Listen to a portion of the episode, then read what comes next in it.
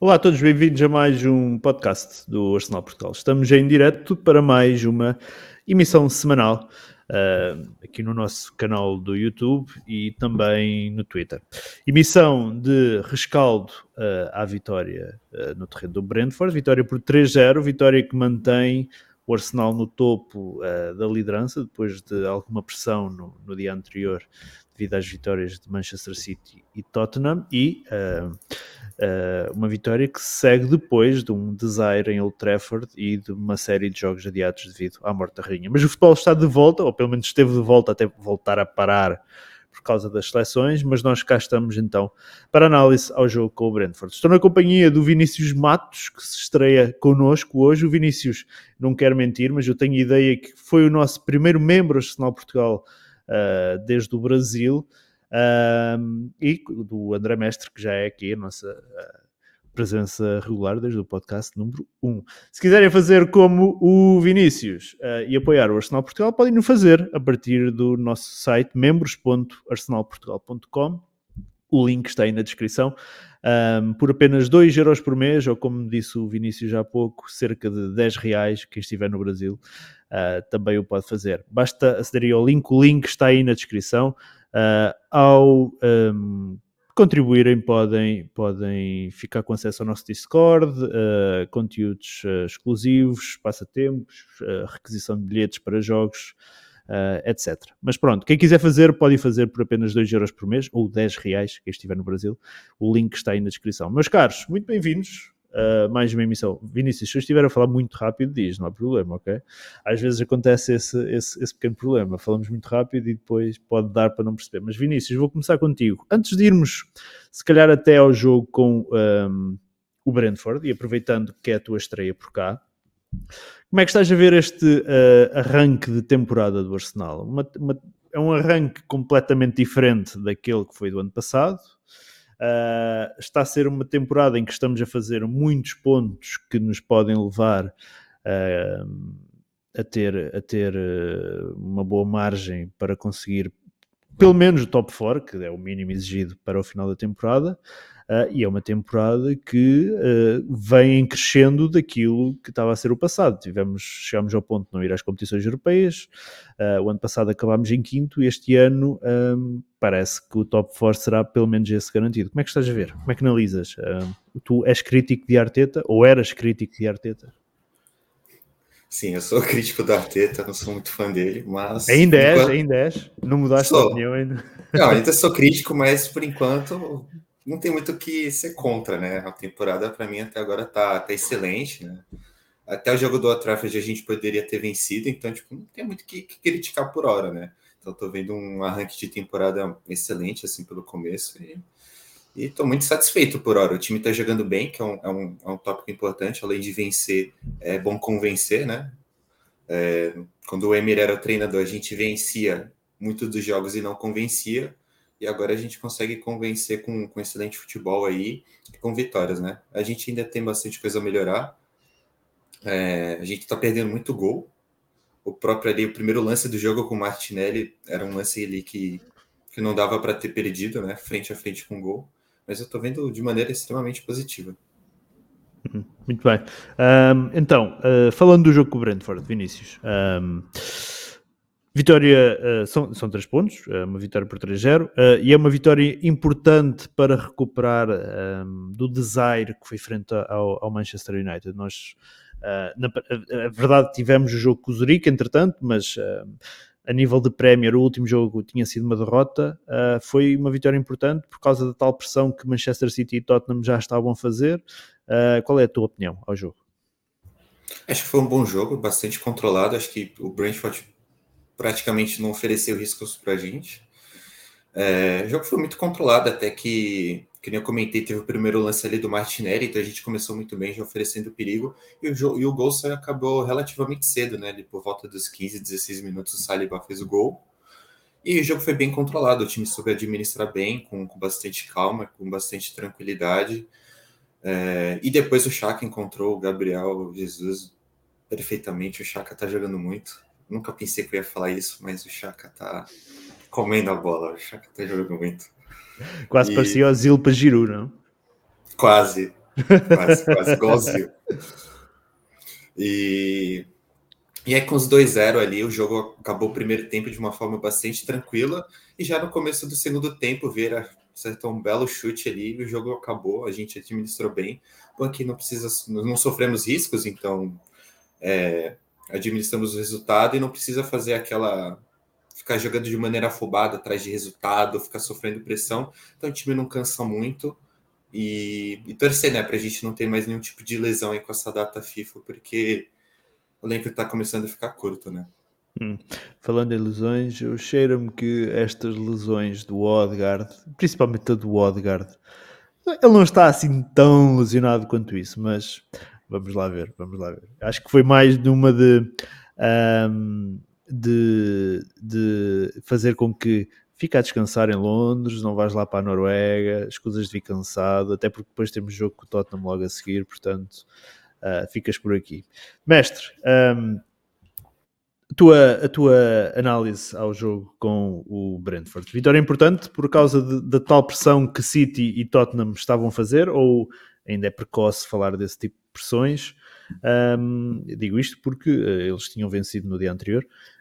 Um, e também por causa que vínhamos de uma derrota de, de Old Trafford. É uma equipa que sabe reagir. Acho que, acho que era mais importante por causa da reação de termos vindo uma derrota e perceber como é que a equipa ia, ia responder. Acho que não tanto a pressão do Tottenham e do, e do City, acho que ainda estamos numa fase muito inicial da, da época. Acho que ali, mais quando tivemos nos 15, nos 15 jogos, podemos, podemos já começar a, a falar de outras coisas, mas para já acho que a pressão, pressão é a pressão, é pressão interna de querer, de querer ganhar os jogos e de, e de querer responder bem a uma derrota. E foi o que conseguimos fazer. Acho que tornámos, tornámos o jogo fácil, era um jogo, um jogo complicado, mas nós conseguimos tornar o jogo fácil, dominámos o jogo, podíamos ter marcado logo ali ao primeiro minuto, falhámos algumas ocasiões, mas acabamos por levar de vencido um jogo em que o Brentford teve, lembro-me só de uma oportunidade em que, em que o Rams, Rams ele tem que fazer ali uma defesa mais complicada, mas de resto foi a bola foi nossa, o Brentford não conseguiu não conseguiu fazer grandes jogadas e, e pronto, acho que só o Arsenal podia ter eh, podia ter os três pontos, o Brentford nunca nunca conseguia ir ganhar este jogo e são três pontos, é importante ir para agora para a paragem no topo da classificação, porque vai nos dar agora margem de manobra em dois jogos que são que vão ser muito difíceis. Contra o Tottenham e o Liverpool, vai nos dar alguma margem de manobra que mesmo que não corra bem podemos continuar sempre a ver o Arsenal lá em cima, mesmo que nestes jogos as coisas não corram bem, e isso é sempre positivo, é fazer os pontos contra todos os outros que são claramente mais fracos e depois nos jogos contra aqueles que são mais fortes ao mesmo nível, pá, se conseguirmos fazer pontos, tanto melhor, mas contra estas equipas temos de fazer o nosso trabalho e, é, e foi isso que fizemos. Sim, sem dúvida. Mestre, tu disseste que um, esperavas um jogo mais, mais difícil. Um, o que, é que, o que é que acabou por tornar este jogo uh, mais tranquilo, se assim pudermos dizer, uh, do que aquilo que era esperado? Uh, o ano passado tínhamos perdido lá, o, o Brentford também vinha de uma, de uma goleada ao Leeds por, por uh, 5-2, se não estou em erro. Um, este ano também já tinha um ganho um, por 4-0.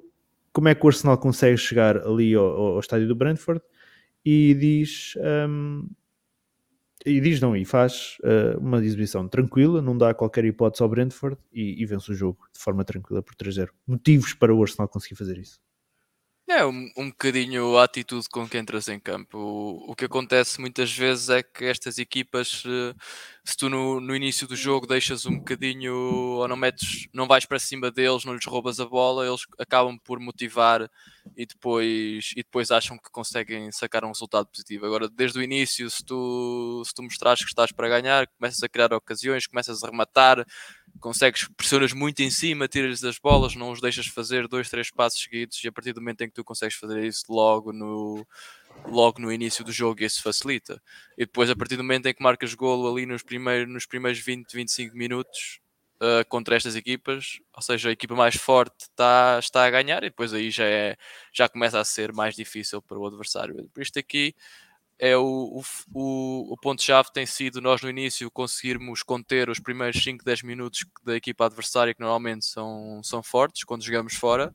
A partir do momento em que conseguimos suprimir esses 5, 10 minutos em que eles vêm com energia e tentam marcar, nós depois assumimos completamente o jogo e temos acabado por vencer, por vencer os jogos, sem ser contra o Manchester United. É isso, acho que é a atitude e a maneira como estamos a a entrar nos jogos é muito diferente da época passada. É não dar aso a, essa, a estas equipas de sonharem que podem, que podem trazer pontos.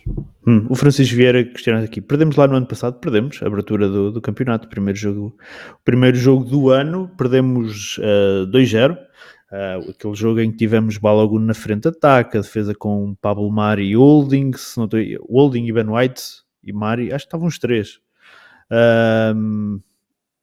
Que, que o Aubameyang e o, e o Lacazette falharam por, eh, por uh, Covid, acho eu, que tinha dado uma festa. Foi logo o primeiro jogo, foi uma sexta-feira. Uh, ah, ele disse, epá, não pararam de falar nisso. Ah, ok, eu percebi que... Um, que ok, pronto. Eu, ele estava a pensar que não tinham falado nisso. Assim, pronto. Pensava que o Francisco não se lembrava que tínhamos perdido lá, mas perdemos. Uh, uh, Vinícius, um, como disse o mestre, atitude uh, está a fazer a diferença. Com certeza, é um time com uma postura bem diferente, não totalmente diferente, mas diferente do time da, da época passada. É, você vê que o pessoal está até bem mais engajado. É, é, só ver os primeiros jogos que a gente sofria um gol ou começava a perder e passavam dois minutos e o time já fazia um gol, já voltava para a liderança da partida. Então dá para notar que o time está com, com, uma postura bem diferente, não só no futebol, mas acho que a entrada do Zinchenko, do Jesus, é, tá, provavelmente está mudando a cabeça lá do pessoal no balneário, porque eu estou sentindo uma, uma, realmente uma diferença. Hum, muito bem. Uh, uh, Vinícius, uh, de, de, tu, tu viste o Fábio Vieira, se calhar, pela primeira vez uh, esta temporada, não sei se conhecias o Fábio Vieira uh, do tempo do Porto, por isso, se calhar, vou, vou, vou-te fazer esta questão primeiro a ti do que faça o mestre. Uh, ele entrou no decorrer do jogo com o United, foi titular, digamos assim, apenas no jogo com o Zurich na, na, na Liga Europa. podemos dizer que este era o primeiro grande teste para o Fábio Vieira. O que é que achaste desta, desta deste primeiro assumir a sério, se não considerarmos aquele jogo com o Zurique a sério. É, realmente considero um teste mais a sério, porque o Brentford é um, é um bom time da Premier League, um time físico, e dado que o, o físico do Fábio não é do, um tal dos, dos melhores, né? Ele precisa ganhar uma massa aí muscular, né?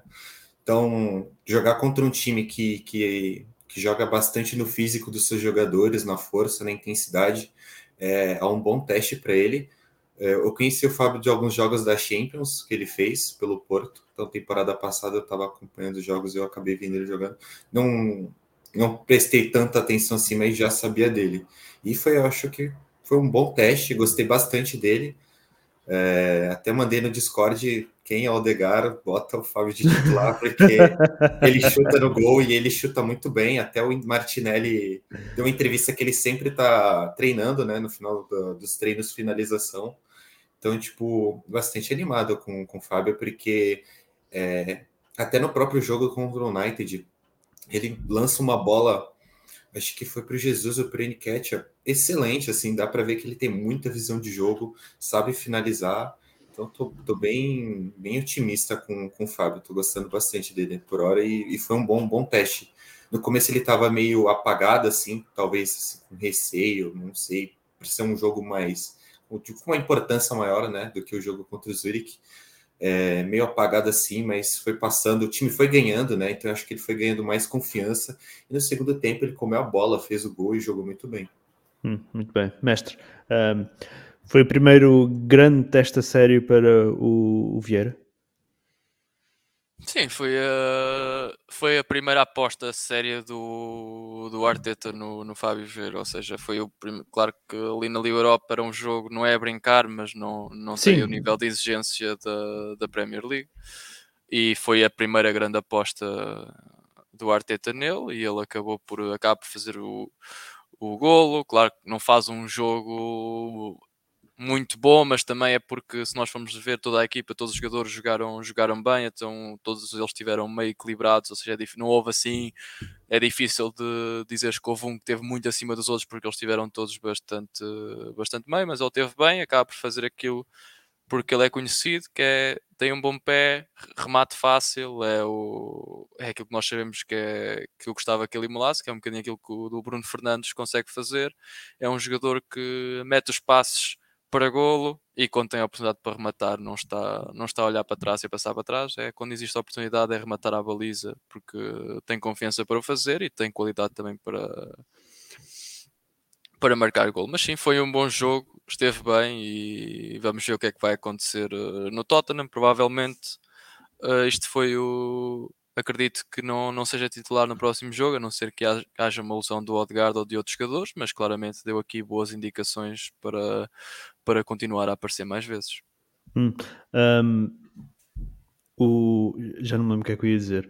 Uh, ia, ia falar qualquer coisa do, do Fábio Vieira, já não me lembro, tenho que me lembrar depois. Mas, mestre, um, ainda, ainda, ainda do Vieira, um, as boas exibições um, hoje, hoje ou, ou, ou uh, ontem, coroada, coroada com, com um golo, achas que podem abrir as portas à titularidade? Ou podemos dizer que se calhar um, esta temporada ainda é muito cedo pensar nisso. Eu esta temporada nunca pensei que fosse que fosse a temporada em que ele em que ele agarrasse a titularidade. Não tenho essa convicção, até porque se forem aqueles lugares que estão disponíveis, nós fomos ver pá, é muito difícil, não é? O Partey é claramente um titular indiscutível, o Chaka é um titular indiscutível, o Odegaard acaba por ser aquele que é um titular indiscutível para o treinador, talvez não seja para os adeptos, para alguns deles, mas é um titular indiscutível para o treinador. E depois se olhares para o Martinelli, tu nunca vais tirar o Martinelli, não vais tirar o Saka, não vais tirar o Jesus e os lugares já não existe nenhum lugar para, para o Fábio Vieira, não é? Por isso eu acho que ele pode, poderá agarrar a titularidade em alguns jogos, mas acho que vai ser muito difícil porque realmente o Odegaard acho que é o, o chavão da equipa, não é? O porta-estandarte da equipa para o treinador e vai ser difícil agora ele ganhar a titularidade. Agora, se cada vez que jogar marcar um, dois golos, também vai ser difícil não, não metê-lo na equipa mas acho que sempre ter problemas desses, quem me dera que fossem todas as posições. Já lembro o que é que ia dizer. Ia dizer que um, tu estavas a referir que não houve alguém que se destacasse assim mais do que os outros neste jogo com o Brentford, um, porque todos jogaram bem e eu ia dizer um, a volta que a gente deu, porque até há algum, não há muito tempo atrás nós estávamos aqui a dizer não sei quem é que é destacar de positivo porque isto correu tudo tão mal. Uh, portanto, a volta que este, que este clube conseguiu dar. Uh, mas, Vinícius, um, afinal tu eras mais conhecedor do Fábio Vieira do que eu pensava, porque a maioria das pessoas fora de Portugal não conhecia o Fábio Vieira. Um, achas que é cedo para ele uh, pensar em ser titular uh, à frente de Odegaard? Uh, não sei se és fã do Odegaard ou não, mas se fosses o Arteta, o que é que, o que, é que farias? Se tiveres o, o Odegaard, por exemplo, disponível para o jogo com o Tottenham, vais de Odegaard ou vais de Fabier? No jogo contra o Tottenham, acho que é melhor, se o Odegaard estiver disponível, é melhor ele, porque eu acho que o time vai funcionar melhor com ele, porque o time já está mais habituado a jogar com ele, né? Então, acho que no primeiro momento não, não faria trocas. Mas, igual o mestre falou, se ele continuar jogando alguns jogos ali na Liga Europa com times de baixo da tabela e continuar indo bem, eu acho que com, com o tempo, talvez no final da temporada, ele com, consiga pegar a titularidade. Não acho, não acho impossível, né? Até porque tem meses, vou falar, tem, por exemplo, tem alguns jogos que o Odegaard tu não, tu não percebe. Ele só dá passe para trás e passe para o lado. Mas tem que, tem que ver como é que o Odegaard vai desempenhar. Vai ver agora ele como ele tem alguém para competir com ele, que tem futebol para tirar ele a, a, posição de titularidade. Vai ver o Odegaard acorda e começa a jogar é, bem aquele futebol que ele consegue jogar em algumas certas partidas. Né? Então tudo depende de também como é que o Odegaard vai jogar. Porque para este, este jogo, quando surgiu uh, a notícia que o Odegaard uh, estaria ausente, podemos dizer que a pressão sobre o Fábio Vieira seria bastante grande para este jogo. Basicamente, ele, uh, ao primeiro jogo titular a sério, uh, ou se calhar a segunda titularidade desde que chegou ao Arsenal, e ele não está a jogar, ele não está a jogar assim há muito tempo, porque ele começou a pré-temporada lesionado, um, só agora começou a ganhar minutos, a pressão sobre ele aumentou muito, tipo, as expectativas eram muito grandes. Com certeza. E acredito que ele conseguiu corresponder a todo mundo, né? Acho que todo mundo ficou bem satisfeito com o futebol dele. E é legal ter, que nem o Messer falou, se a gente tivesse o elenco inteiro assim, tipo, escalamos A ou B, A ou B, A ou B, a gente é campeão da Premier League, né? O que acontece com o City, né? Eles têm praticamente 20 jogadores que podem ser titulares fácil e, e, isso faz bastante diferença, ainda mais nessas temporadas que depois do Covid é, ter um elenco maior traz uma traz uma, uma grande melhoria, assim, você vê que, que faz bastante diferença, né? Porque a gente conseguiu fazer mais contratações, mas Partey se machuca, vira um, um pânico, né? E a gente, meu Deus, quem é que vai jogar? Cogitam o Ben White de, de, de volante ali na, de, de médio defensivo, Tomiaço. A gente começa já, a pensar já falamos fazer... disso aqui, já falamos disso aqui não há muito tempo. É, então quando, quando o Partey se machuca, a gente, como a gente gosta de falar no Brasil, começa a inventar gambiarra, né? Tentar colocar coisas ali que para cobrir o lugar ali, o espaço, né? A gente conseguiu resolver coisa com o com o Zinchenko, né? Eu acho que, que ficou faltando a gente contratar alguém para o lugar do Partey ali, para que já deu para ver que ele está de vidro. Né? Hum, muito bem. Vou, vou, dar aqui uma primeira ronda pelos comentários. Um, o Elcio, o Elcio questiona aqui: o Arsenal não iria jogar a mim aquele jogo atrasado da Europa League? Não. O jogo uh, é só dia 20 de outubro. Uh, foi, foi remarcado para 20 de outubro. Na, na semana em que seria o jogo com o Manchester City, o jogo com o Manchester City muda agora para 2023, portanto, apontei na agenda 20 de outubro o jogo com o PSV em casa, o que foi adiado. Uh, o que é que temos mais aqui? Uh, o André Luiz Duarte uh, ainda a celebrar a vitória do Sporting sobre o Tottenham. Um, mais, mais, mais, mais, mais. Pá, pá, pá, e pergunta aqui, mestre, o, o André Luiz pergunta aqui: um, Zinchenko é já uma preocupação devido às lesões? Nós, nós preocupámos-nos tanto em arranjar um substituto para o Tierney, porque, é pá, o Tavares não tem qualidade, ok? O Tierney passa a vida lesionado, ok?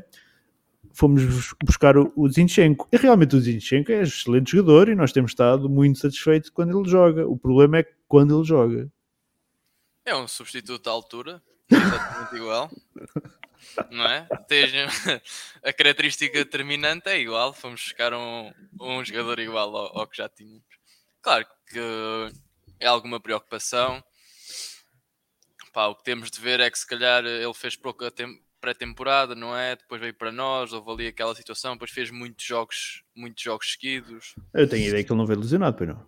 Não, não, não, não quando veio para o Arsenal, hum. não veio lesionado. Mas pronto, começou ali a temporada no City, depois veio para o Arsenal e pode ter ali começado depois a fazer logo 90-90 atrás 90 e pode ter havido ali alguma, alguma, alguma situação. Claro que é, é sempre preocupante, mas eu, claro, eu, eu, a minha situação neste momento é que eu gosto, acho que o Zinchenko é fulcral para este, acho que nestes jogos dá muito jeito, porque vai ser mais um jogador no meio campo e contra estas equipas em que nós podemos escurar um bocadinho mais a parte defensiva, uh, ele é, é, essencial, mas eu, por exemplo, em jogos contra Tottenham, jogos contra Liverpool, em que existe mesmo um, um extremo puro do lado, eu, para mim, eu prefiro sempre jogar com o Tierney, que eu acho que ele, em termos da compensação defensiva, claro que às vezes o posicionamento não é o, não é o melhor, mas em termos de um para um defensivo, ele é, é bastante forte e eu gosto muito dele nisso. Por isso, não, não me preocupa ele estar fora, o Zinchenko, desde que o Tierney esteja,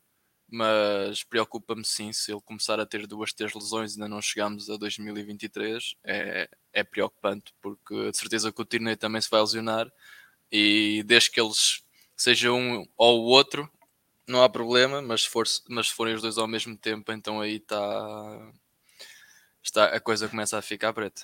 Hum, muito bem. Uh, Vinícius, uh, preocupa-te uh, a forma física frágil por parte do, do Zinchenko? Nesse primeiro momento, não. Eu acho que por enquanto está tranquilo, até porque o Tine O último jogo ele jogou muito bem. Uh, e o Tierney, a gente tem o Tierney, né? então por enquanto eu não, não vejo nenhum tipo de problema. Só que se começar a ser recorrente esses tipos de lesões, aí começa a ficar preocupado, porque vai ser basicamente a mesma situação que a gente tinha na temporada passada. A gente tem basicamente um, um bom lateral que a gente não pode contar, porque ele está no departamento médico 100% do tempo. Né? Então, a, hum. a, primeiro momento eu não me preocupo, mas se, se essa forma de, de, de, lesões, tudo bem que são curtas, né? São de duas semanas, a primeira e essa também, mas se ficar recorrente vai, vai começar a ser um incômodo. Muito bem, eu estou aqui a tentar. Um, eu se calhar não vou conseguir uh, mostrar aqui, porque acabamos de ser. Uh, o Arsenal Portugal uh, acabou, acabou aqui de partilhar um, um tweet em que nos marca que é com o Favieira, que as declarações dele após o jogo. eu estava a ver se conseguia aqui partilhar convosco. Uh, Deem-me só minutos para ver se eu consigo. Um, entretanto, mestre, um, falando já em partei, até porque estamos a falar de, de vidrinhos, um, nós, nós, nós reclamamos muito com alusões do partei, uh, mas na realidade ele traz estabilidade defensiva que mais nenhum outro jogador traz uh, neste plantel, ou, ou, pelo menos naquele meio campo.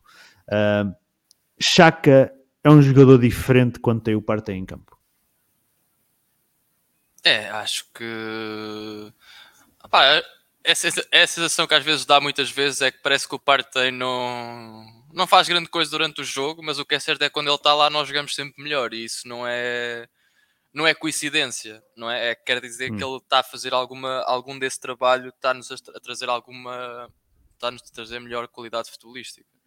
Uh, e nota-se que o Chaka quando está com ele quando está com ele tem outro, completamente outro tipo de postura, parece que está mais mais fácil, parece que está mais, está mais solto dentro do campo, sobe mais, apoia, pá, não sei, parece que tem outro, completamente outro tipo de raio de ação que não consegue ter quando tem outros jogadores ao lado, porque não sei, se calhar na cabeça dele está sempre a pensar que vai ter que compensar, que não há tanta segurança, então acaba por estar em algumas posições que se calhar não, tão, não são tão favoráveis ao jogo dele e quando tem o Partey sabe que as coisas estão mais tranquilas e ele acaba por uh, jogar o jogo dele e acaba por uh, sobressair na equipa.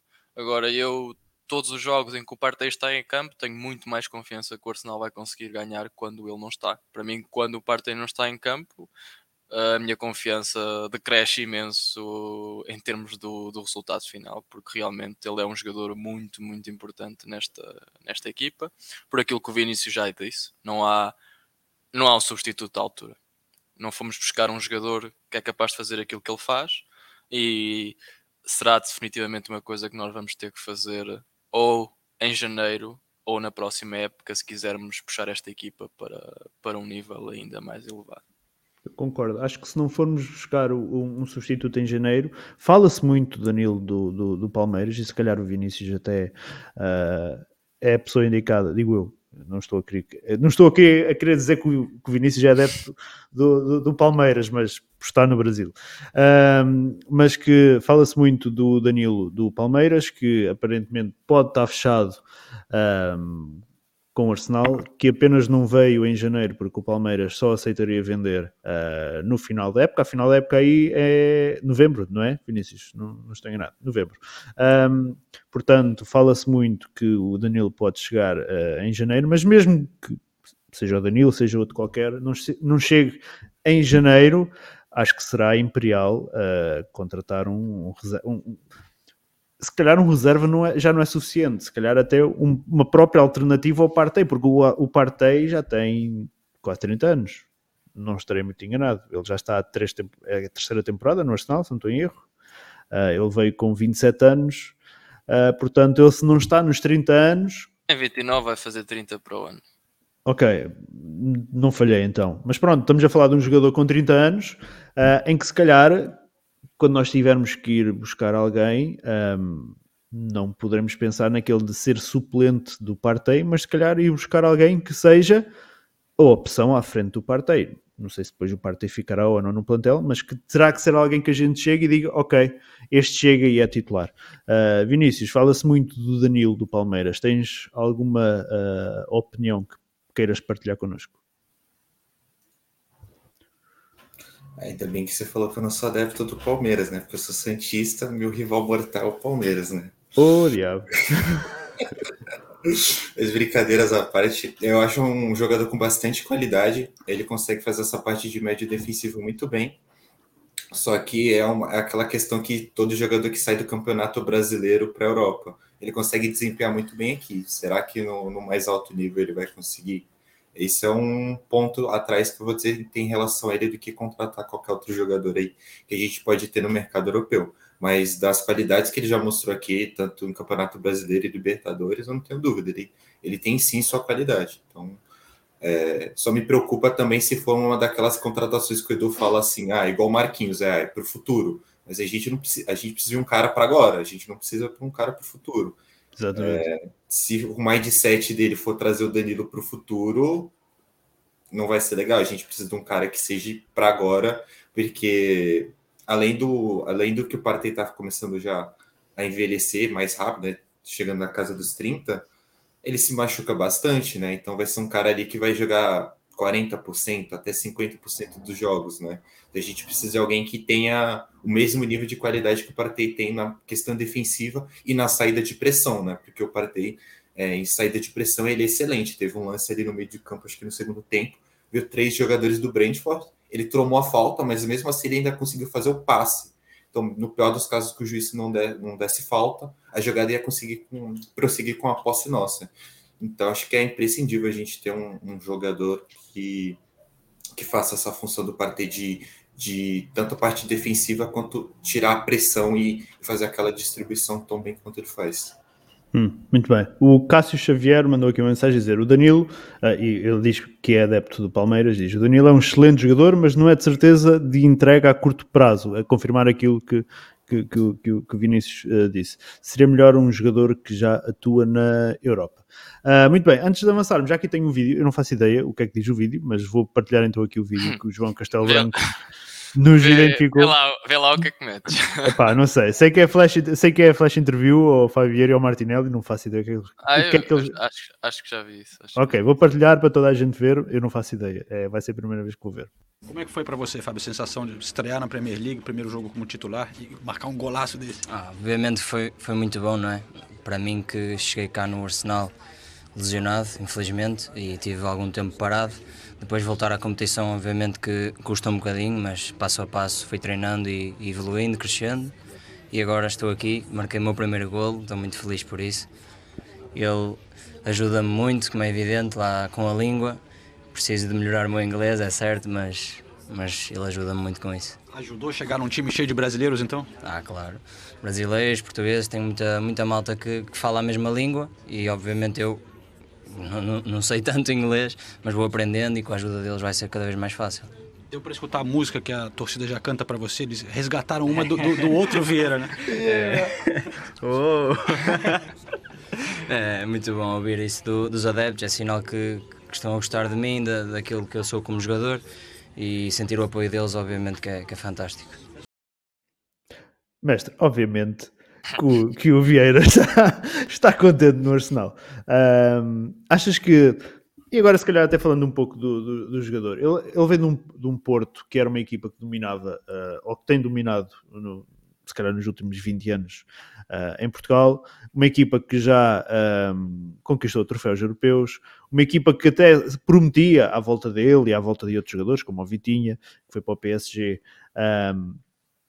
construir uma equipa à sua volta e de repente ele sai para o Arsenal. Foi, achas que foi um, o passo certo que ele, que ele pôde dar? Não, agora não tanto na perspectiva de adepto do Arsenal, mas de, de quem vê aquilo que pode ser a carreira do jogador. Acho que em termos de projeto é um bom projeto para ele porque claramente está no seio de uma equipa, como ele disse, onde existe muitos, muita, muita gente a falar português, ou seja, aquilo que se calhar para ele podia ser o mais difícil, que seria a barreira no início, que seria o inglês, deixa de ser tanta barreira porque vai para uma equipa onde, onde tem esse apoio e isso é importante e se calhar podia ser o principal fator que para ele fosse que ele achasse que ia ser mais difícil ou seja, vir para a Inglaterra sem, sem falar grande coisa de inglês, ou seja, podia, podia complicar as coisas para o, para o lado dele. tendo isso mais ou menos assegurado por causa do contingente que fala português no Arsenal, entrando, entrando num projeto que não lhe vai pedir para ele ser o, o super jogador, mas vai-lhe pedir para ele daqui ir crescendo com a equipa e daqui a um, dois anos ser um super jogador dentro da equipa. Acho que havia, além da, da parte salarial, que de certeza foi muito mais atrativa do que, do que aquela que ele tinha anteriormente. Fala-se que ele está a ganhar cerca de 13 vezes mais no Arsenal do que aquilo que ganhava no Porto. E ele no Arsenal está muito longe de ser dos mais pois. impactos. Ele está a ganhar o salário, são de cerca de 30 mil libras semanais, que é aquilo que ganha normalmente um jogador que sobe da base para a equipa principal. Portanto, não é nada especial, mas são 13 vezes mais aquilo que ele ganhava no Porto.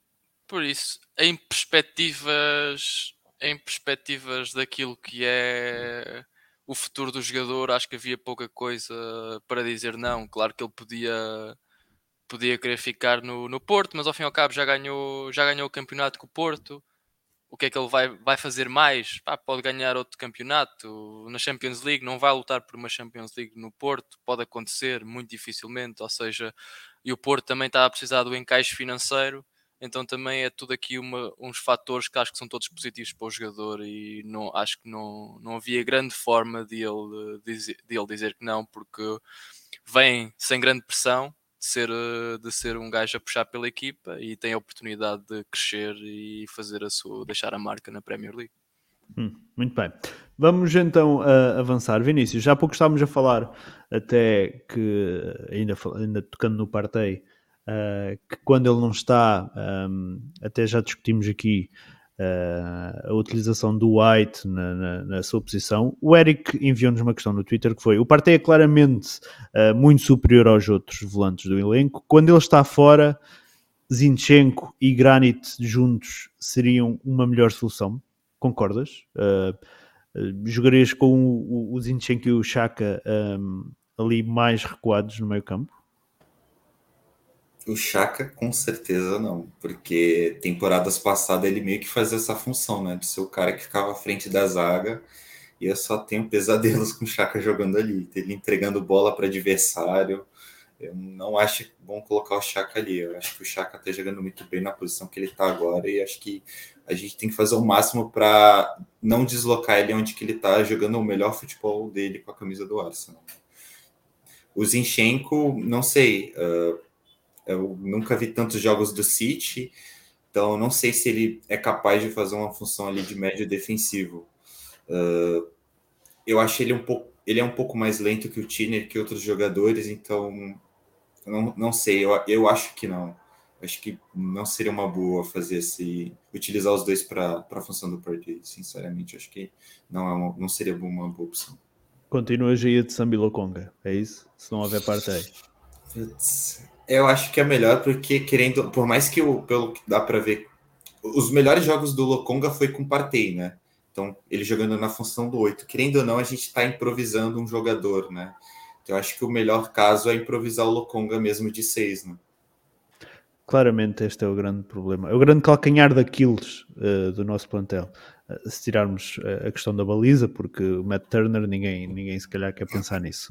Mas seja na lateral direita, seja na lateral esquerda, seja no centro da defesa, seja no lugar do Martinelli, mesmo no lugar do, do, do Saka, acho que está tudo mais ou menos bem coberto e ali o Partey, a situação do Partey continua a ser aquela que mais dor de cabeça nos dá. Mestre, como é que respondes aqui ao Eric? Zinchenko e Granit juntos na ausência do, do, do Partey é o no-go? Opa, tinha que ser o Zinchenko a ser testado naquela posição e perceber como é que, como é que iria correr. Pá, claro que eu prefiro o Zinchenko ao Lokonga porque é outra experiência, é outro, é outro andamento. Agora não sei como é que iria correr, mas entre meter um jogador mais experiente que jogou no City e meter o Lokonga, claro que prefiro, prefiro meter o, meter o Zinchenko. Confiança em Eddie Nketiah está alta, diz aqui o Francisco Vieira. Um, ainda, eh, mestre, ainda de, de, falando de Chaka, um, este é o melhor Chaka desde que chegou ao Arsenal? Está, 100%, sem dúvida. Acho que é desde que, nestes anos todos, é, é sem dúvida aquele em que ele pratica melhor futebol, se calhar também aquele em que ele tem outros jogadores à volta que se calhar também têm outro nível e isso também, também, também ajuda quando a tua equipa sobe o nível, tu também consegues subir o teu nível mas sem dúvida que é o melhor Chaka de sempre no, no Arsenal e talvez até da, da carreira dele. Vamos ver se este momento continua, mas pode ser se calhar um dos melhores anos da carreira, se não o melhor, o melhor dele. É o Chaka, basicamente é o Chaka da seleção finalmente regressou ao Arsenal, ou, ou, chegou ao Arsenal, porque nós víamos um Chaka a jogar no Arsenal que cometia muitos erros, um, que comprometia bastante e depois chegava à seleção e era o líder nato um, que, que uh, era, era basicamente o que tu disseste do Odgard, acho que foste tu, não sei se foste tu, se foi o Vinícius, que era o porta-estandarte, foste tu, o porta-estandarte da, da, da, equipa, o Chaka fazia esse papel, e faz esse papel uh, na seleção, e eu acho que ele finalmente uh, um, assumiu, assumiu também um, essa responsabilidade uh, no, no, no, Arsenal. é o capitão sem braçadeira, apesar de ter sido o capitão, uh, no jogo do Brentford. O Mateus não está cá hoje, mas não deixa de deixar, não deixa de, de, de, de largar aí o seu amor pelo, pelo Chaka, o amor que já toda a gente conhece. Uh, muito bem. Uh, Vinícius, um, achas que o Chaka um, estará a aproveitar uh, o facto de, das defesas contrárias não apertarem com ele, isto é, uh, ter mais liberdade de movimentos? Ele se calhar não sei se ele, se ele não será aquele jogador que, daqueles que, jogadores que terá uh, mais liberdade em campo. Achas que isso pode-se dever um, ao facto de, digamos assim, a, a, qualidade dele ser desconfiada pelos, pelos uh, adversários, acharem que este aqui vale menos, portanto não caímos tanto em cima dele como caímos em cima de outros. E ele está a aproveitar isso? Eu não vejo dessa forma. É, eu acho que vem muito a questão do Chaka de ser um cara cabeça quente e levar cartões e ser um cara meio agressivo até demais em alguns momentos, né? Mas não duvidar da qualidade dele, até porque ele joga muito bem com, a seleção da Suíça. Né? Então, não, não acredito que tenha essa desconfiança quesito a qualidade dele. Uh, e, e sinto que, que, que, que, é normal, ele sofre às vezes até mais pressão quando ele recebe a bola, então ele é bastante pressionado quando recebe a bola. E agora mais adiantado, ele tá, tá, tá jogando, conseguindo muito bem fazer distribuição e, e achar bastante assistências. Eu vi até uma estatística é, hoje que agora é, nas antigas temporadas ele tinha cerca de 0,5 de toques na, na, dentro da área, agora ele tem 4, né? Fora que é, a temporada já mal começou e a temporada que ele tem mais contribuições de assistência e gols, né? Então. É... Ele igualou, ele igualou a melhor temporada, a diferença é que eh, foi, ele, os números que ele tem atualmente foi de uma temporada inteira daquele, daquela que era a melhor e atualmente só tem 7 ou 8 jogos. 7 jogos. Então, então não acredito que é, vamos dizer, os adversários menosprezando ele, eu só acho que finalmente o Arteta encontrou a posição de que ele pode utilizar o melhor futebol que ele pode apresentar pela gente. É a mesma coisa que, que acontece com a seleção da Suíça.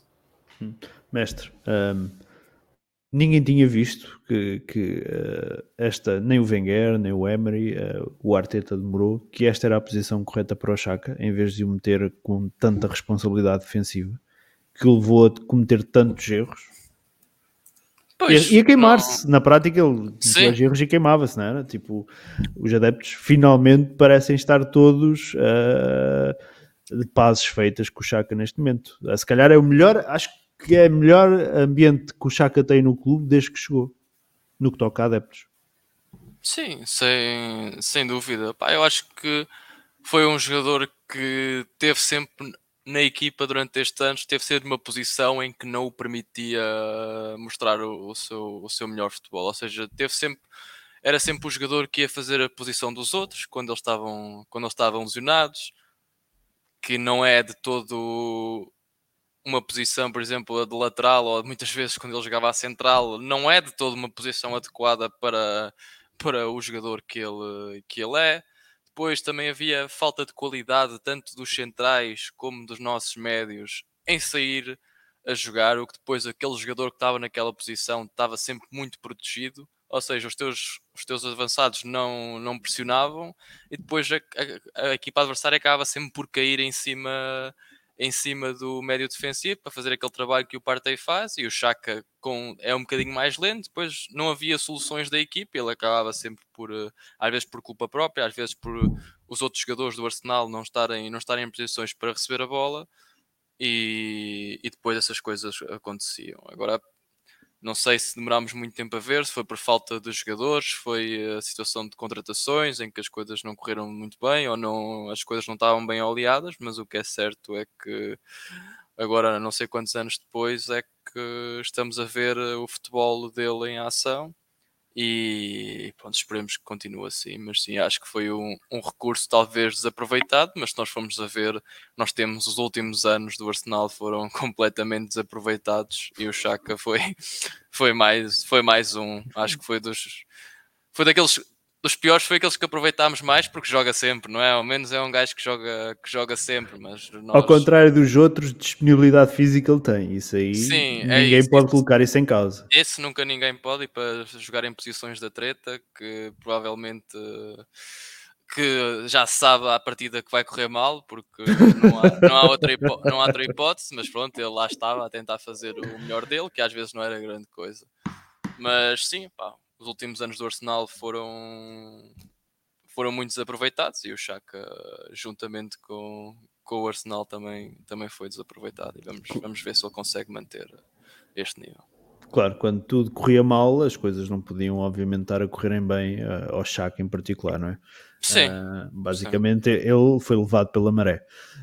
Um, mestre, uh, ainda passando agora para o Gabriel Jesus, ele continua com excelentes números neste arranque uh, no Arsenal. Ele tem, em sete jogos na Premier League ele tem quatro golos e três, assistências, uh, mas ao mesmo tempo um, ele leva já quatro uh, cartões amarelos. Isso foi um bocado, fez-me um bocado de confusão aquele cartão amarelo que ele depois viu. eu lembro-me na altura. Uh, no jogo com o Brentford, ele ver o amarelo e pensei, foda-se, este gajo já está suspenso para o jogo com o Tottenham. Uh, depois é que fui ver e vi que não, que ainda falta um. Mas mesmo assim ele leva já quatro amarelos em sete jogos. Uh, devemos ficar preocupados com a quantidade de, de, cartões que ele vê. Algo que curiosamente não acontecia no Manchester City. Ah, é preocupante se ele leva um. Porque se... a partir do momento em que ele falha um jogo, nós estamos sempre mais fracos, porque nós não temos ninguém melhor que ele. Ou seja, onde é que está a confiança, em, a confiança em alta no Nketiah? Onde é que está agora? Mas isso não tem nada a ver. Tu podes ter a confiança, mas também temos. É toda a confiança do mundo não vai fazer o Nketiah melhor que o Gabriel Jesus, porque ele não é. Pode ter, a, pode ter a maior confiança do mundo que ele não vai ser melhor. Uh, ou seja, cada, cada jogo que o Gabriel Jesus falhar, nós vamos estar mais, nós vamos estar mais, mais fracos. Uh, é preocupante se ele no próximo jogo leva um amarelo e fica suspenso para o jogo do Liverpool, que é um jogo bastante importante. Vamos ter, ele vai ter que escolher muito bem onde vai fazer uh, o amarelo, mas com o jogo contra o Tottenham vai, vai ser difícil não levar amarelo com a pressão que ele faz.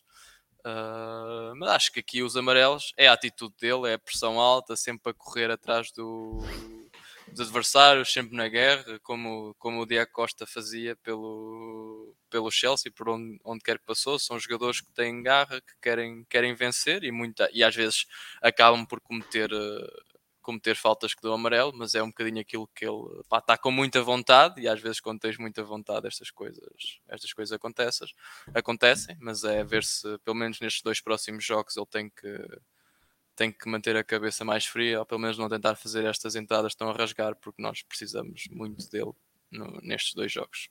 Hum. Uh, o Ivan questiona aqui: se ele levar amarelo contra o Tottenham, não, não, não defronta o Liverpool.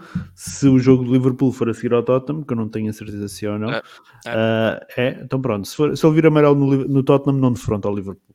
Uh, Vinícius, devemos ficar preocupados com a quantidade de cartões que uh, ele está, o Gabriel Jesus está a levar uh, neste início de temporada. Uh, e depois temos logo aqui o comentário do Mateus que mete, entre aspas, curiosamente, não acontecia no City. e o Francisco Vieira diz: o ano passado teve um cartão amarelo pelo City. Não quero entrar aqui no campo da, da especulação, mas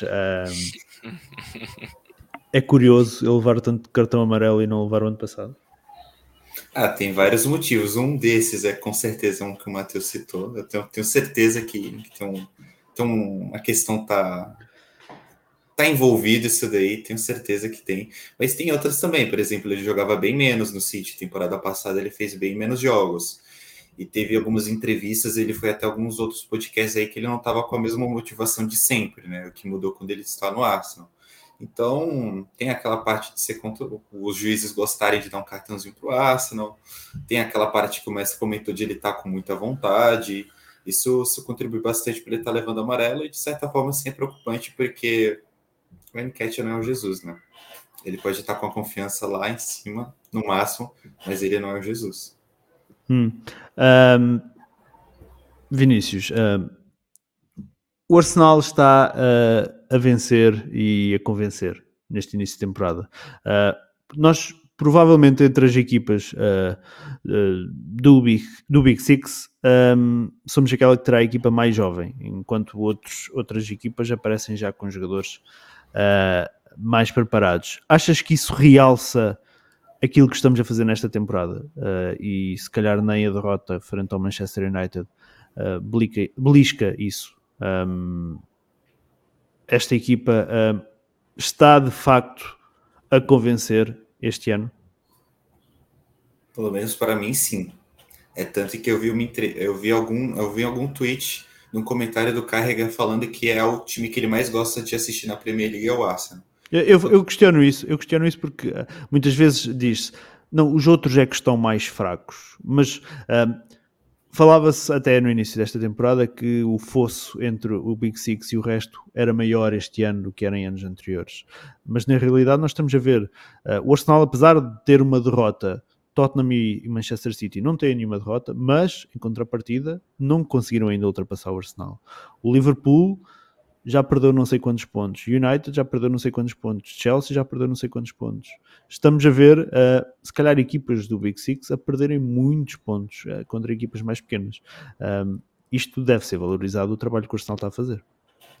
Com certeza, até é um ponto que frequentemente é comentado no podcast. Todas as, todas as vitórias são três pontos. Todas as vitórias são três pontos. Independentemente. Exatamente. Exatamente. Exatamente. Todas as vitórias são três pontos. A gente, se a gente perder todos os jogos contra o City e o Liverpool e a gente ganhar todos os outros, provavelmente a gente é campeão. E eu não me importo de perder Zero. esses jogos. Então, se me disser, temos quatro derrotas, são duas derrotas com o City e duas derrotas com o Liverpool e ganhamos os outros todos. Fácil assim já. Exatamente. Então, e, e, é um ponto bastante legal o time tá jogando bem, porque eu tô frequentemente, tipo, pô, quando é que o Arsenal vai jogar? Pô, tô com saudades, não quero perder o jogo. Porque tá muito legal de, de, de, assistir, a dinâmica do time tá excelente. É, igual a gente comentou no início do, do, do, podcast, o time tá com, com atitude, tá com vontade, não tá se abalando. Tudo bem que no jogo do United ali não se abalou, porque não tem como, né? A gente estava final do jogo ali, o Arteta mexeu bastante na equipe, a gente acabou levando dois gols. Mas no geral, a gente está levando gol, a gente não se abala, vai para frente. No jogo do Aston Villa, foi para frente, fez o gol. No jogo contra o Fulham, a gente estava perdendo, a gente virou, coisa que a gente só fez temporada passada contra o, o Wolverhampton. O, exatamente. Então, a atitude da equipe está diferente, isso dá vontade de assistir. E, e é legal ver pessoas da mídia como o Kerrigan falando que gosta de ver o Arsenal jogar, porque nós, como torcedores, eu imagino que a gente está gostando, né? E se tem outros torcedores, outros comentaristas estão gostando de ver também, é sinal de algo muito positivo está sendo feito aí, né? Mestre, uh, o Vinícius disse que não vê a hora quando é que o Arsenal joga outra vez. Isto fez-me lembrar aquilo que tu disseste, acho que foi no primeiro podcast antes de começar a temporada, oficialmente, uh, no jogo com o Palace, que foi nunca tivemos uma expectativa para uma depois daquela pré-temporada, nunca tivemos uma expectativa tão alta ou desejámos tanto que começasse uma temporada como estava a ser esta. Uh, quando temos uh, isto foi no início da temporada, antes do jogo com o Palace, quando temos esta primeira paragem um, ah, de seleções, que faz a primeira interrupção do campeonato, se esquecermos aquela questão de, da semana passada por causa da rainha, podemos dizer que aquilo que eram as nossas expectativas que a gente falava aqui no início da temporada estão a ser cumpridas. Uh, e não é e não é por falta de qualidade das outras equipas, porque está provado que os grandes, quando têm que perder pontos nos campos dos mais pequenos, digamos assim, fora o Big Six, continuam a perder pontos. Sim, acho que para já só podias ter mais 3 pontos e só ao fim de 7 jogos conseguisses fazer isto.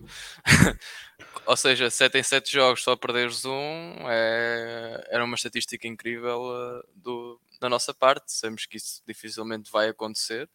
Mas pá, depois da, daquilo que foi a pré-temporada, conseguimos completamente passar uh, as boas sensações da pré-temporada para o campeonato. E isso é, é positivo. E não é só os resultados, os resultados são importantes, mas é também o clube estar a jogar de uma maneira que cria também a sensação, como o Vinícius estava a dizer, de querer ver o próximo jogo, de os adeptos estarem entusiasmados, de, de no, haver aquela conexão entre adeptos e jogadores, entre o clube, clube e adeptos. E isso, isso também é bastante importante, é ver é os adeptos perceberem que os jogadores mesmo que não ganhem os jogos, deram tudo para ganhar, ou houve dedicação, ou não ganharam, opá, a bola naquele dia não entrou, tudo bem, não, não entrou, acontece, mas pelo menos chegares ao final do jogo e opá, foi um bom jogo, tentámos o nosso melhor e opá, não deu e às vezes não, não vai dar, não vai dar sempre. Mas pá, claramente vai haver algumas exibições que vão ser mesmo menos boas, isso vai acontecer na temporada, mas para já nestes, nestes primeiros oito jogos, contando com o, da, com o da Liga Europa, acho que é um, uma, uma sensação muito, muito positiva. Quando, quando olhamos para o nosso plantel, em que vemos que é um plantel ainda bastante jovem, uh, em comparação aos, digamos, rivais diretos, uh, que têm jogadores, se calhar, mais prontos do que aquele que nós temos, uh, podemos dizer. Eu lembro, por exemplo, o Tottenham vai buscar o, o, o, o Richarlison. Um, nós emprestamos o PP e vamos buscar o Marquinhos ao Brasil. Um, o, que é, o, que é, que eu quero dizer com isto? Uh, os outros clubes têm jogadores que já são certezas na Premier League. Uh, não são esperanças, não são expectativas. Uh, isto realça ainda mais o que nós estamos a fazer. Sim, realça porque tem jogadores com pouca, com pouca experiência, tens um treinador com pouca experiência e estás a ter bons resultados e isso, isso não, é, não é fácil, como nós vimos nestes últimos anos, estava, estava a ser muito difícil chegarmos a, a este momento que queremos que continue e que não sejam só estes sete jogos, sejam os próximos sete também.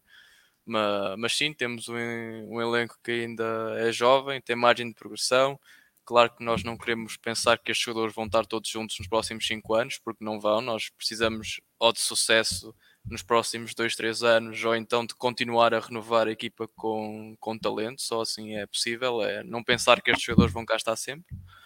Uh, mas para já, não, acho que desta época, claro que a derrota com o United foi, foi chata, mas mostramos ali que existem ainda algumas debilidades, mas acho que são coisas que são são facilmente corrigir, que podem ser facilmente corrigidas nos próximos jogos se tivermos um bocadinho mais atenção em alguns detalhes e não jogarmos com irmos de peito feito para em todos os jogos, porque há jogos em que vamos ser, ter de ser um bocadinho mais à conta, é a Mourinho, vamos ter que ser ali um bocadinho mais, vamos ver o que é que isto dá. Se não der para ganhar, vamos empatar. É o que é. Mas isso vem com o tempo e, e de certeza que esta equipa vai evoluir, porque os jogadores, como os jogadores são jovens, o treinador é jovem, uh, só dá para só dá para fim. Hum, muito bem. Um, Vinícius, um, houve algumas, digamos assim, críticas uh, por se lançar aquele miúdo no Aneri, uh, pois dizem que não serviu nada de mais apenas para bater um recorde. Uh, mas achas que mais do que bater recordes, uh, ele tornou-se uh, o jogador mais jovem de sempre, não só a atuar pelo Arsenal, uh, que era um recorde de Fabregas desde 2003, mas também a atuar na história da Premier League e nas cinco principais ligas europeias.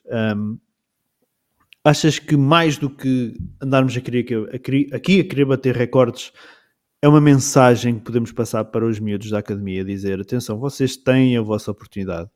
É, é importante passar esta mensagem quando um plantel que já tem Saka, que já tem Smith Rowe, que transitaram da, da base, lança agora um miúdo, uh, tem ainda o Lino Souza no, no, no, banco, que não é propriamente da academia, ele foi contratado há dois anos, não estou em erro, mas foi contratado para a academia. Uh, é uma mensagem importante que passamos para, para os miúdos da academia.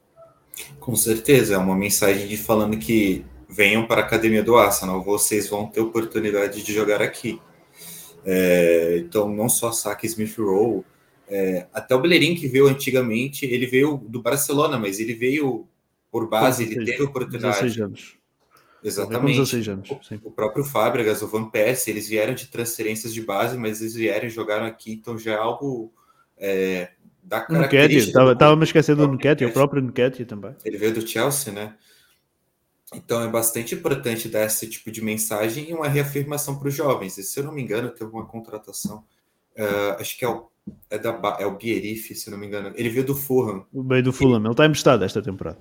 Sim, eu lembro que ele comentou que um dos motivos dele ter escolhido o Arsenal é porque ele dá oportunidade para os jogadores da base jogar no time titular.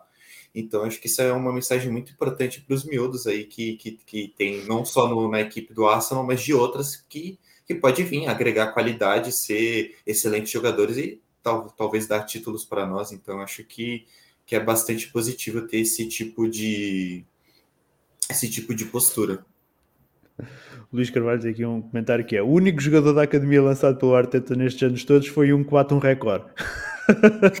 Mestre, uh, é importante, mais do que bater recordes. Uh, aí a Jenkinson, diz aqui o André Luiz Duarte, o monstro da lateral direita.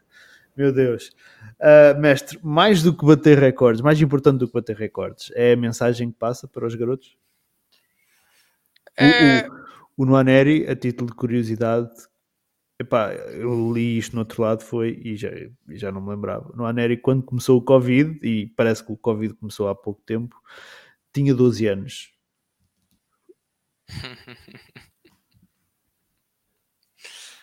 Pois é, eu acho que isto pode ter sido. Alguma coisa também estará por trás. Eu acho que não pode ser só o recorde. E isto pode ser uma situação que, se ele for real, isto pode ter uma coisa muito boa e uma coisa muito má. A coisa muito má é a pressão que pode estar neste jogador, não é? Uh, a vida dele nunca mais vai ser igual a partir deste momento, porque já vai ficar associado, ganha, ganha 100 capa de seguidores no Instagram, a vida dele, a vida dele já, não é, já não é a mesma. E Quando chegar vezes, à escola vai ser o rei da escola, não é? Pois, isso às vezes pode, pode criar, pode criar às vezes a, a possibilidade deste jogador pá, sofrer uma pressão que se calhar não era necessária nesta fase da sua carreira. Por isso, o Arsenal tem que ter, tem que ter completamente a noção que ele tem a capacidade de, de gerir este, este momento. A outra situação também pode ser um bocadinho aquilo que aconteceu com a maior promessa da Academia do Arsenal dos últimos tempos, que era o Hutchinson, que acaba por ir para o Chelsea.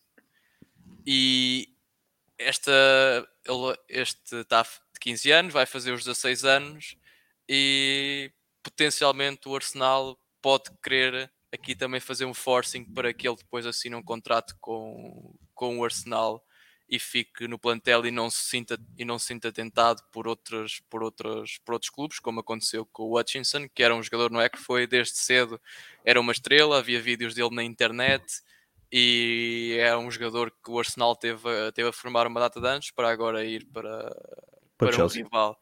E isto pode passar uma mensagem também para o jogador em, em termos de para ele sentir que o seu futuro é no, é no Arsenal e também tem esse, pode ter esse efeito na, positivo na academia de perceberem que, que se forem bons que vão ter uh, o potencial para, para chegar à Premier League independentemente da idade que tenham mas hum. é sempre é sempre um, é difícil gerir porque pode criar muita pressão mas pode ter sido aqui uma jogada também um, um pouco naquele foro de o nossa grande promessa saiu, vamos garantir que esta promessa não vai, não vai ter o mesmo destino. Hum, como dizia Wenger, uh, se tens a qualidade, tens a idade para jogar. Portanto, e, e, nós defendemos até muito isso aqui. Se nós tivermos que ganhar jogos com os miúdos da base e que os Chacas, que os, que os Salibás, que, que, que os Jesus, que se tiverem que ficar no banco uh, e a gente ganhar os jogos, isso é o mais importante. Tre do, do, são dois, dois, dois, um, duas, dois ditados que nós temos aqui, que é todos os jogos valem 3 pontos e nós queremos são as vitórias independentemente de quem joga. Uh, por isso, um, epá, se o miúdo for bom e se, e se de facto vier para, para trazer mais qualidade ao plantel, independentemente de ter 15 anos, de se equipar numa sala diferente do resto da equipa por não se poder equipar junto, de, de epá, seja, seja quem seja, se vem trazer qualidade, se vem trazer vitórias, é o que mais, é o que mais importa. Um, o que é que eu tenho aqui mais para falarmos? Do jogo do Brentford, mais nada, apenas um, quero, saber para, quero saber para vocês o vosso melhor em campo. Vinícius, para ti, melhor em campo neste jogo. Chaka. Então, quer justificar porque o Chaka? Uh, vou usar uma justificativa do Matheus. Não sei por quanto tempo eu ainda vou poder falar que o Chaka foi o melhor jogador de uma partida. Essa, essa, agora é boa para justificar. Ah, não sei quando é que será. O Matheus diz muito essa merda e depois tá, repete. Repete. Ah, não sei quando é que.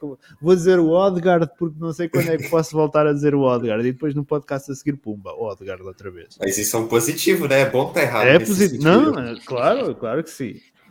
Claro que é bom, mas passou, a ouvir a, passou a ouvir a justificação, que é não sei quando é que volta a ser a próxima vez. Mas ele tá jogando muito, merece, fez um excelente jogo. Igual o Messer falou, todo mundo jogou bem. Então, qualquer um que vocês derem, ou qualquer um que ache que for o melhor da partida, tá válido. Hum. Uh, mestre, o Matheus já disse aqui, nem deviam perguntar quem será o melhor em campo. Mestre, para ti, quem foi o melhor em campo? Tenho, tenho a mesma opinião, para mim foi o Chaka, termos defensivos, termos ofensivos e estamos a falar de um jogador que em 7 jogos tem um gol e 3 assistências, que é loucura. É loucura para, para o Chaka, isto é, é uma realidade paralela e estar a acontecer. Uh, mas sim, joga muito bem, mesmo numa situação em que ele perdeu a bola, vai atrás, dá um completo um encosto no gajo, o gajo cai no chão, recupera a bola. Não, ele está muito bom em todos os momentos do jogo e por isso, para mim, apesar de haver outros jogadores que também tiveram muito bem, toda a gente teve muito bem, mas eu particularmente gostei mais da, da exibição dele. Vou-vos acompanhar no Chaka, vai ser unânime, uh, embora lá está, tenham havido outros jogadores que tenham estado uh, bastante bem. E eu, eu até vou até se calhar aqui destacar um, um jogador uh, que é o Ben White. Um, o Ben White ele chegou rotulado pelos, pelos 50 milhões que custou. Um, este ano, obviamente, as expectativas estão todas em Salibá. Salibá é, e com, com razão, uh, digamos assim, o novo menino dos olhos dos, dos adeptos. Uh, toda a gente adora Salibá. Um, e ele merece ser adorado pelo, pelo, pelos desempenhos que tem, mas eu acho que não podemos descartar o que o Ben White está a fazer. Ele está a ser provavelmente um dos jogadores mais regulares que, um, que nós temos no nosso plantel. Penso, não tenho a certeza, mas penso que a nível de números defensivos, ele é o nosso melhor defesa. Uh, e eu acho que ele está uh, a jogar bastante. Foi um jogador uh, se calhar muito criticado o ano passado pelo que custou, uh, rapidamente rotulado, uh, e ele este ano penso que está a calar todos os críticos que, que havia. Não sei se vocês concordam uh, com o Ben Eu White. tenho gostado muito dele, particularmente. Por isso, para mim, quando há discussão do Tomiasso, para mim o White não, não sai da equipa. Neste momento não faz sentido. Pode, eu, eu digo mais, eu, imagina, eu se tivesse que fazer uma substituição neste momento na defesa, se esquecermos a lateral esquerda, daqueles três centrais, Gabriel, Saliba e White, se tivéssemos que mexer num, eu tirava o Gabriel e metia o Tomiasso no seu lugar. Mas nunca mexia neste momento em Saliba e Ben White. Nunca mexia em nenhum eu, desses dois. Eu tenho. Pá, é um jogador que tem. Pá, não. Nota-se tem. Não, estou, a dizer, não estou a dizer que prefiro o Tomiasso ou o Gabriel, não é isso. Eu estou a dizer é que se tivesse que mexer num dos três, esse, o, Gabriel era o primeiro porque em último caso é que eu, eu mexi nesses dois. Eu tenho. Claro que teres um lateral puro é sempre diferente, mas pá, acho que é um jogador que tem, tem, jogado, tem jogado bastante bem, mesmo da época passada para esta época está melhor e tem, por acaso é aquele jogador que eu neste momento também não tirava, também não tirava da equipa. Tenho gostado hum. bastante, bastante dele. Vinícius. Estás a gostar deste Ben White? Para ser bem honesto, a temporada passada era bem hater do, do Ben White.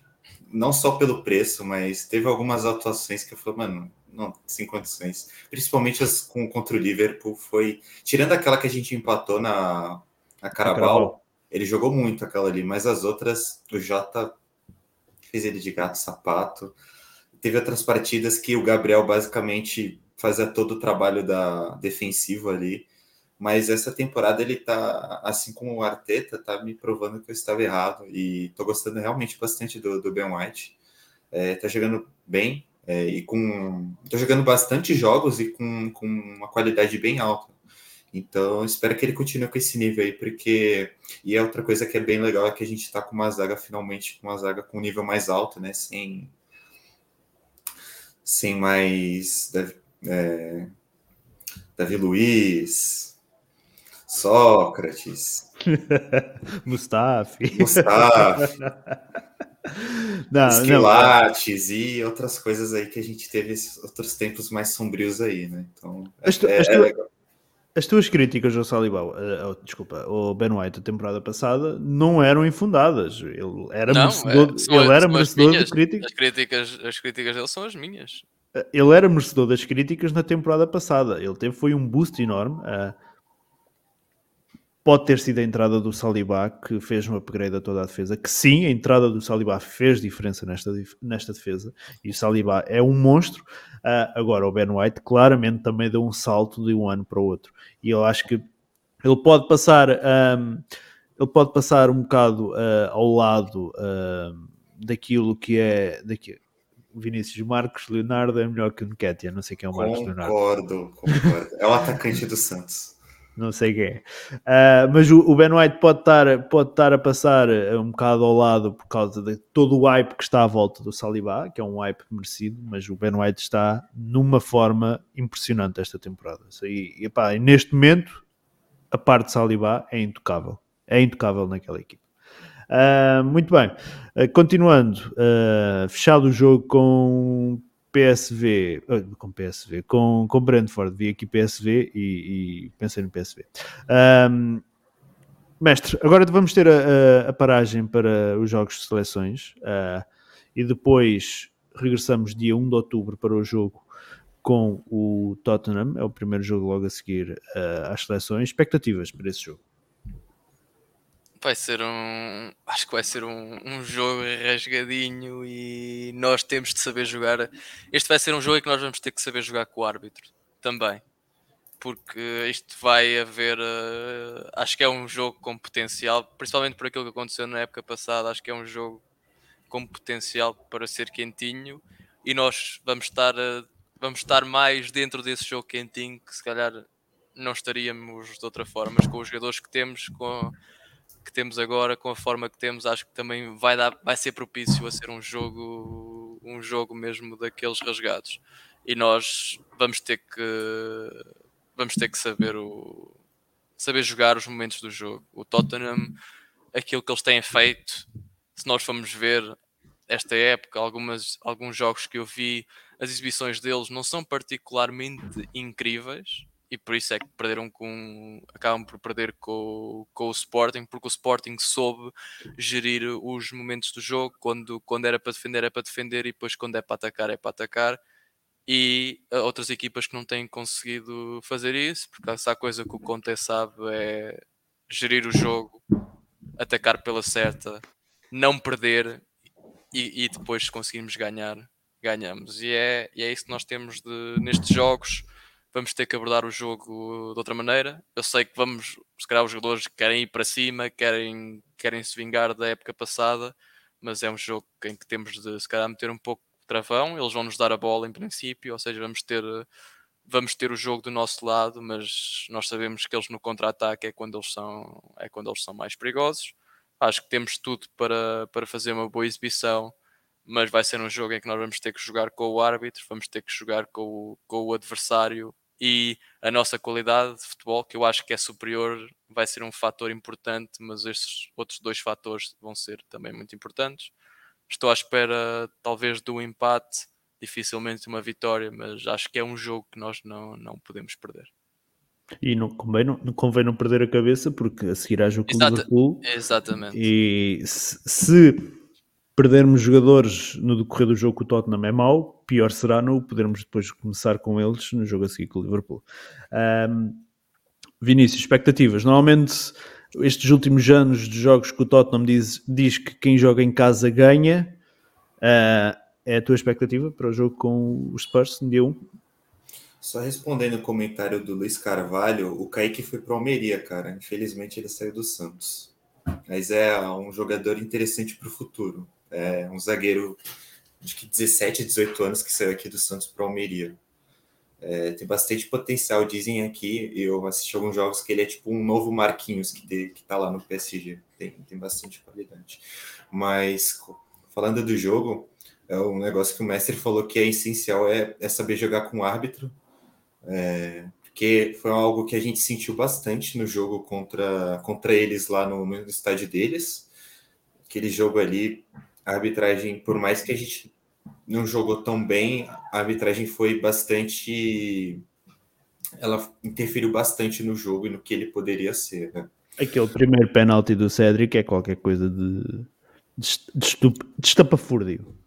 Exatamente. Até a expulsão do Holding é meio relativa assim é meio estranha. Tem coisas muito piores na Premier League, por exemplo, o Gordon, acho que é Gordon Godfrey, enfiou o pé na cara do Tomiasso e foda-se, não, não, falaram nada.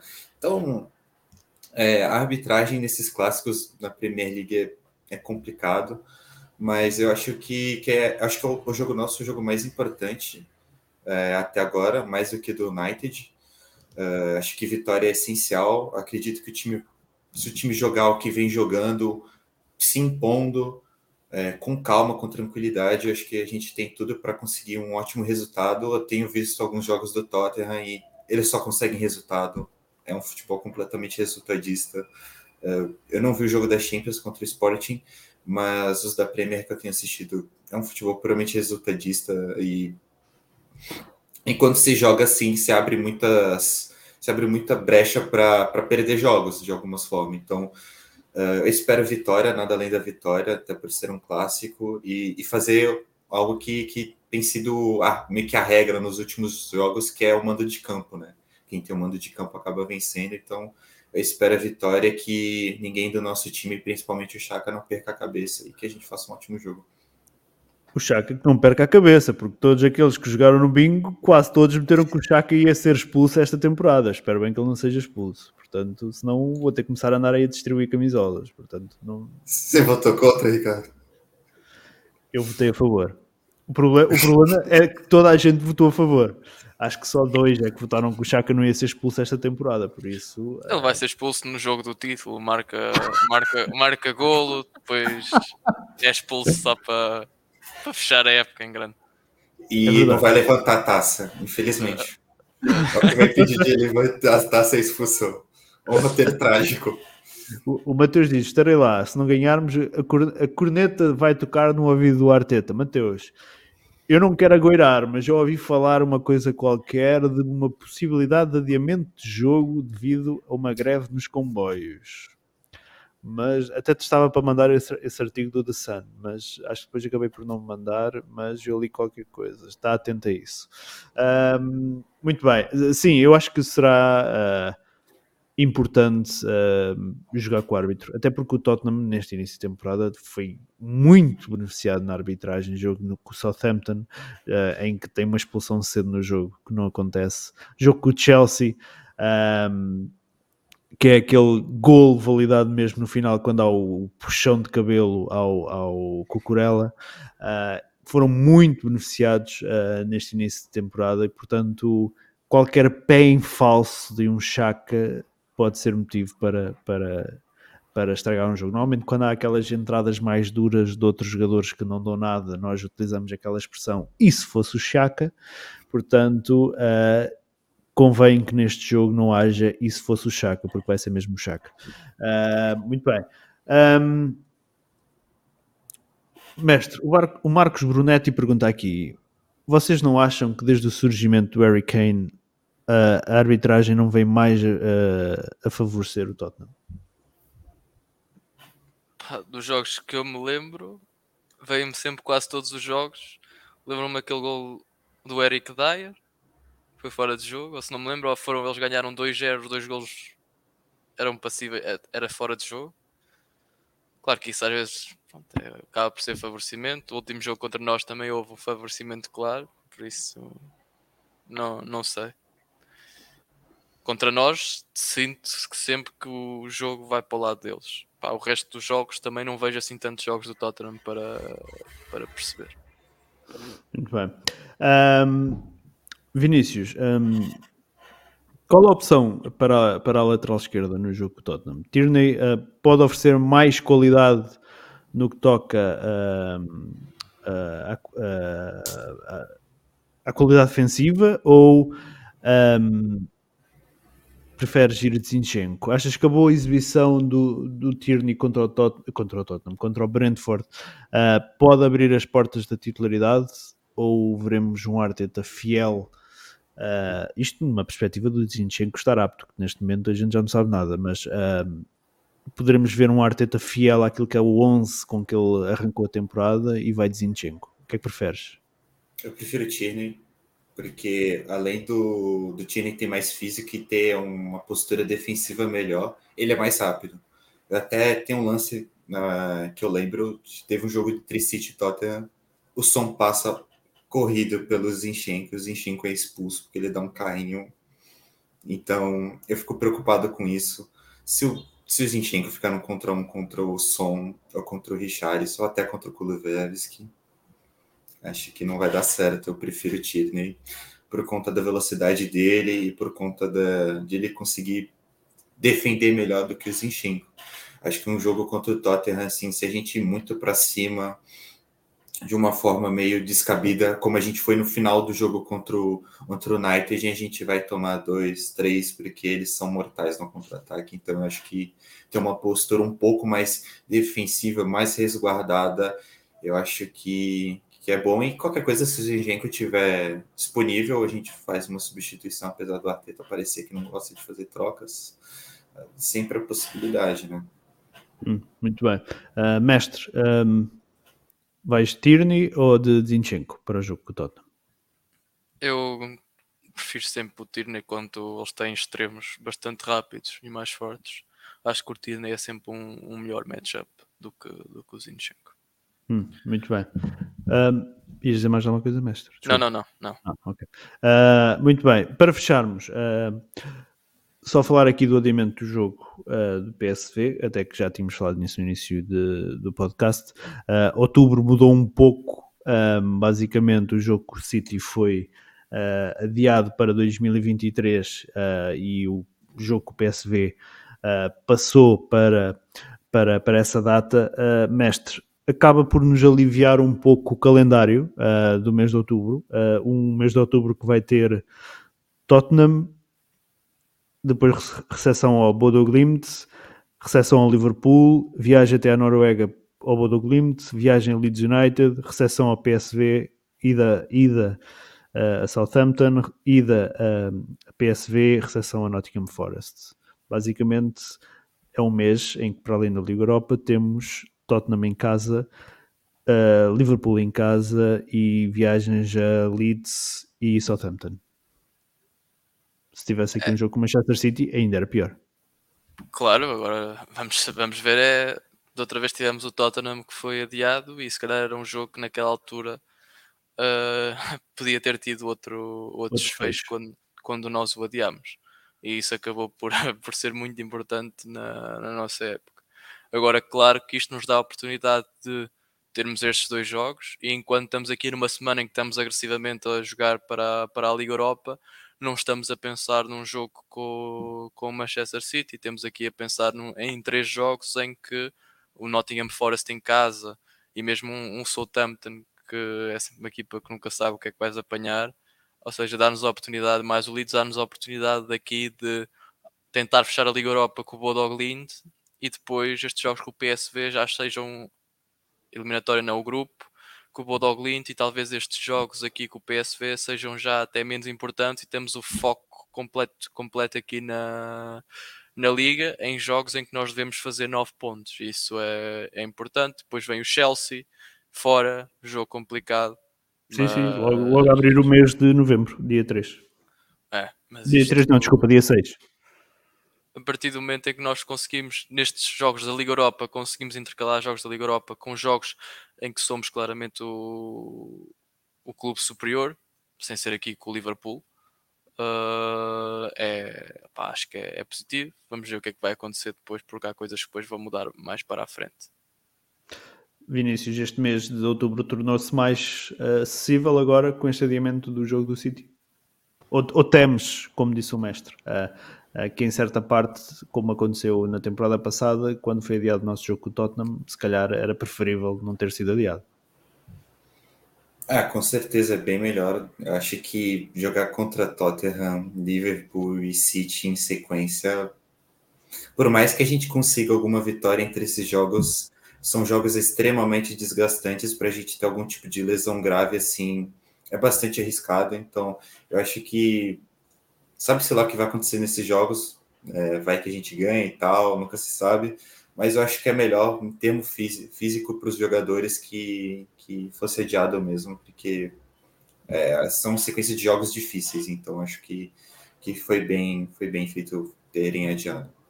Hum, eu vejo aqui, hum, eu acho que a vantagem deste adiamento signifi- eh, é mais pelo que nós jogamos com o Liverpool dia 9, eh, Tottenham dia 1 e Liverpool dia 9, e se as coisas correrem bem nestes dois jogos, os dois jogos são em casa, eh, e acreditando que as coisas até podem correr bem nestes dois jogos, nós podemos ir disparados para o resto do mês, hum, para um mês super tranquilo e que nos pode catapultar que depois para aquele início do mês de novembro, que basicamente é jogo, são os dois jogos com Chelsea e Wolverhampton, de uma forma uh, fantástica, uh, com uh, uma bagagem de pontos enorme e que nos coloca numa posição muito, muito favorável para quando for a paragem do campeonato por causa do Campeonato do Mundo.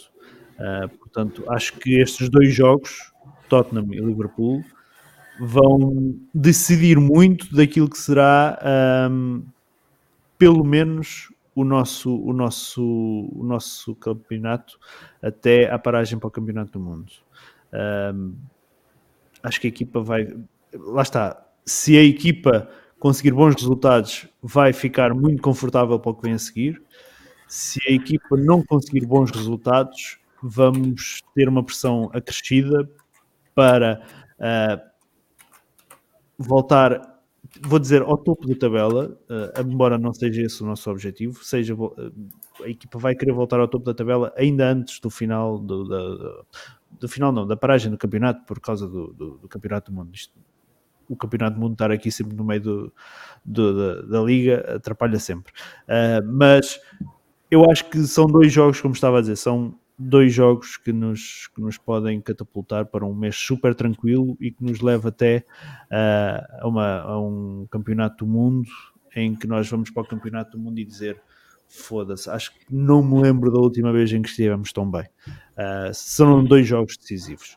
Uh, muito bem, acho que não e é tem. Também, e é também pensar que este jogo contra o City, nós não podemos pensar, este jogo para o City, nós nunca podemos precisar dele. Porque se nós precisarmos deste jogo com o City é porque fizemos mal o nosso trabalho. Porque este jogo com o City é uma derrota, é zero pontos. Quando nós pensamos, na teoria, este jogo com o City, qualquer jogo com o City é zero pontos. Por isso, nós este jogo não nos pode fazer falta, não nos pode fazer falta porque nós temos que fazer o trabalho nos outros jogos, não é contra o City que nós queremos nós queremos atingir os nossos objetivos, é contra os outros. Por isso, mesmo este jogo, uh, se nos fizer falta no final, é porque nós não fizemos o nosso trabalho contra, contra as outras equipas. Sim, claramente. A pressão, a pressão nesse jogo vai ter que estar do lado do City. Se nós chegarmos a esse jogo a dizer assim, nós vamos para lá super tranquilos, o nosso trabalho está feito, tudo o que vem agora a mais é por acréscimo, enquanto o City precisa desse jogo e vai entrar pressionado para esse jogo, significa que nós vamos estar numa posição muito confortável na tabela. Muito, muito confortável na tabela. Epá, e quem nos dará a nós chegar a esse jogo com o City, que não sabemos quando é que vai ser, sabemos que é 2023, mas quando? Não sabemos. Quem nos dará a nós chegar a esse jogo com o City a pensar assim: epá, olha, é para decidir se é para ficar em primeiro ou em segundo. É ótimo. É ótimo. Uh, significa que fizemos, como disse o mestre, muito bem o nosso trabalho um, anteriormente. por isso, epá, vamos ver, vamos ver. Mas neste momento uh, são dois os jogos, os jogos com Tottenham e Liverpool são muito importantes e, e, depois o City pode ser um jogo em que já não temos a pressão que teríamos a jogar nesta, nesta uhum. altura. Muito bem. Malta, tenho o podcast finalizado. Não sei se vocês querem dizer mais alguma coisa ou se podemos fechar. Não, para mim. Não? Muito bem. Ok. Muito bem, então fechamos o podcast ao final de uma hora e meia. Um, paragem agora para compromissos de seleções, não há assim um, muito mais a falar. Não sei se na próxima semana regressaremos ou não, porque a não ser que aconteça alguma desgraça, entretanto, uh, é que a gente regresse. Falar de seleções não, não, não entra muito aqui no tema. Uh, para quem tiver saudades do Arsenal e, e quiser ver o Arsenal esta semana, uh, vamos ter um, amanhã qualificação das raparigas para a Champions League, o jogo primeira mão com o Ajax. Uh, penso que o jogo dará no arsenal.com, no site oficial do Arsenal. Uh, temos também os sub-21 a jogarem em Ipswich. Uh, e depois temos no sábado ou domingo? Sábado, sábado North London Derby, um aquecimentozinho, Arsenal-Tottenham, uh, no Emirates também, uh, entre a equipa feminina, um, para quem quiser ter já um warm-up para, depois para o North London Derby do, da equipa masculina, daquele que mexe mais com, connosco. Muito bem, malta, está feito o podcast, já sabem, quem quiser apoiar o Arsenal Portugal, podem fazer, fazer seguir aí o exemplo do do, do Vinícius e fazê-lo a partir do Brasil também. Membros.arsenalportugal.com. Alguém há bocado estava a perguntar no chat se podiam utilizar o PagSeguro, qualquer coisa assim. Amigos, não faço ideia. Aquilo basicamente acho que pede dados cartão de crédito e não sei mais do que isso. Uh, a partir daí não sei, não sei quais são, quais são uh, as opções que lá têm, mas uh, podem fazer membros.arsenalportugal.com. Podem fazer por apenas 2 euros por mês ou 10 reais, como disse, disse aí o Vinícius uh, e ficam com acessos a conteúdos exclusivos. Olha, se não fosse isto, por exemplo, eu e o mestre não conhecíamos a esta hora o Vinícius.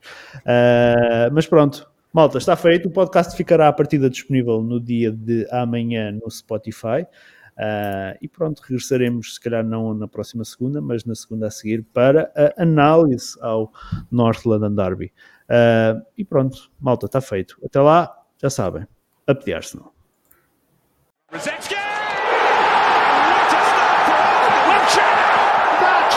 just wonderful.